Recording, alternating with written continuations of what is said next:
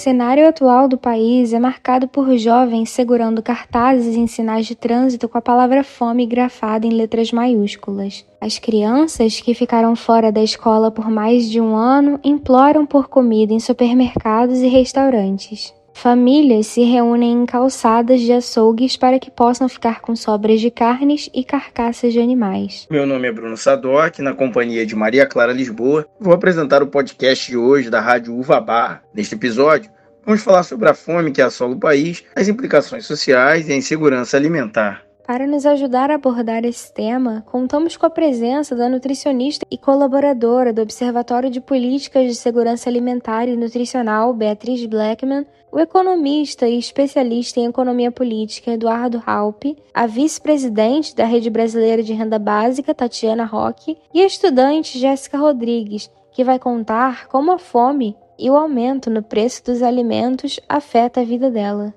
A fome sempre foi um problema não só para mim, mas para o país todo, né? Claro, teve uma época que estava melhor, porém de uns anos para cá é desesperador. Antigamente tinha como comprar o básico, né? É, arroz, feijão, carne. Agora a gente acorda de barriga vazia e vai dormir com a insegurança é, de não sabermos se vamos ter o que comer no almoço do dia seguinte.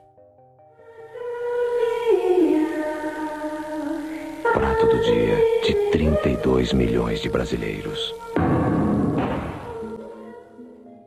que acabamos de escutar é um trecho de uma campanha dos anos 90 contra a fome. Criada pelo sociólogo Herbert de Souza, o Betinho, o áudio já comprova que a fome não é um problema de origem recente enfrentado pela sociedade. No vídeo de divulgação da campanha, havia a imagem de um prato vazio caindo sobre uma mesa, simbolizando o prato do dia de parte dos brasileiros. A análise foi feita em 1993, mas ela se encaixa perfeitamente no cenário atual do país.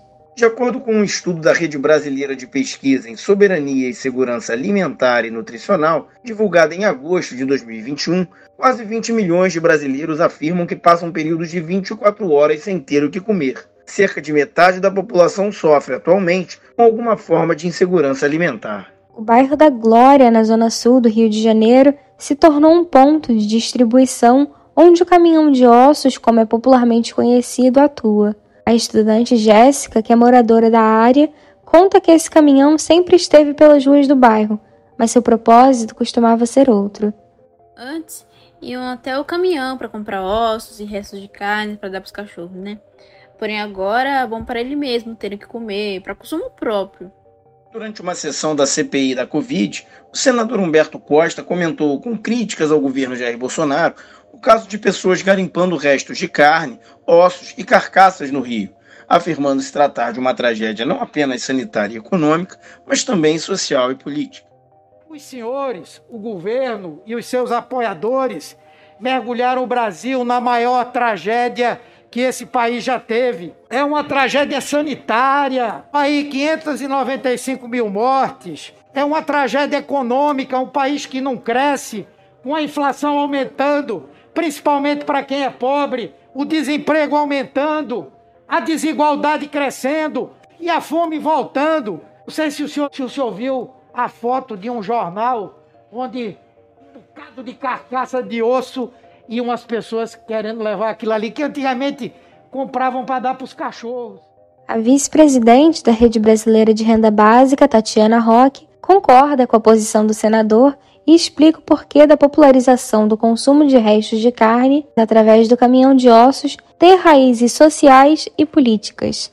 Fome não é só uma questão econômica, realmente é uma questão social e política, porque ela é uma marca da nossa desigualdade, inclusive da nossa desigualdade histórica. Né? A fome é uma questão simbólica no Brasil, então é uma marca histórica das desigualdades brasileiras que precisa ser vencida. Diante da crise que compromete o país, famílias colocam em risco a própria saúde para matar a fome. Substituições alimentares foram encorajadas não apenas pelas autoridades brasileiras, mas também pela grande mídia.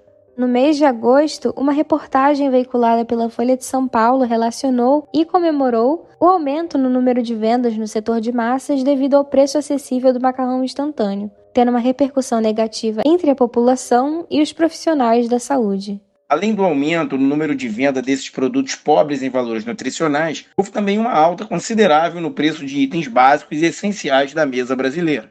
O arroz branco ficou 52% mais caro, enquanto o feijão preto apresentou um aumento de 72%. Com isso, muitos brasileiros se viram obrigados a fazer substituições alimentares para terem o que comer. A nutricionista Beatriz Blackman nos conta os motivos por trás dessas trocas e quais problemas de saúde elas podem causar.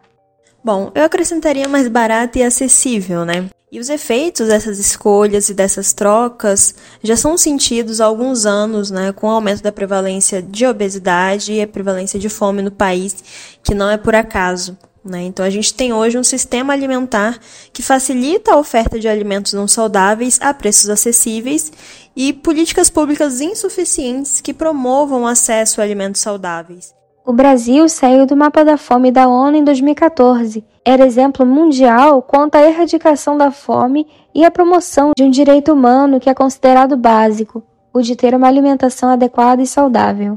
Na última edição do mapa, o Brasil aparece com menos de 2,5% da população comendo menos do que deveria. No entanto, dados de uma pesquisa efetuada pela rede Pensan revelam que a insegurança alimentar grave, ou a fome, atinge 9% da população. Esses dados evidenciam que em 2021 os quadros da fome retornaram aos patamares próximos ao de 2004. Isso equivale a um retrocesso de 15 anos em apenas 5. A fome se tornou, de novo, um problema estrutural.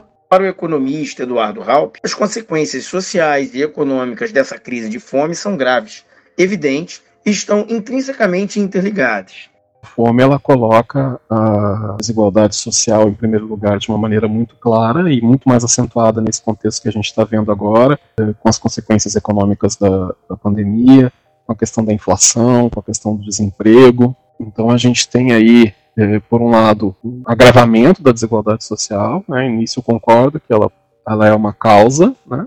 também consequência. Eh, a fome ela atinge primeiro os mais vulneráveis obviamente, muito mais gente está sendo atingido pela fome nesse momento. Então, a gente está tendo um aumento da desigualdade social e as consequências disso são muito grandes em todas as esferas da sociedade. Fica evidente, então, que a erradicação da fome é um dos pilares necessários para o funcionamento da sociedade e, consequentemente, do país. Como podemos definir o conceito de segurança alimentar e como ela pode ser amplamente alcançada no Brasil, Beatriz? A segurança alimentar e nutricional compreende a realização do direito de todos ao acesso regular e permanente a alimentos de qualidade, em quantidade suficiente, sem comprometer o acesso a outras necessidades essenciais. Quando a gente fala de acesso, a gente precisa entender que o financeiro é apenas uma das dimensões.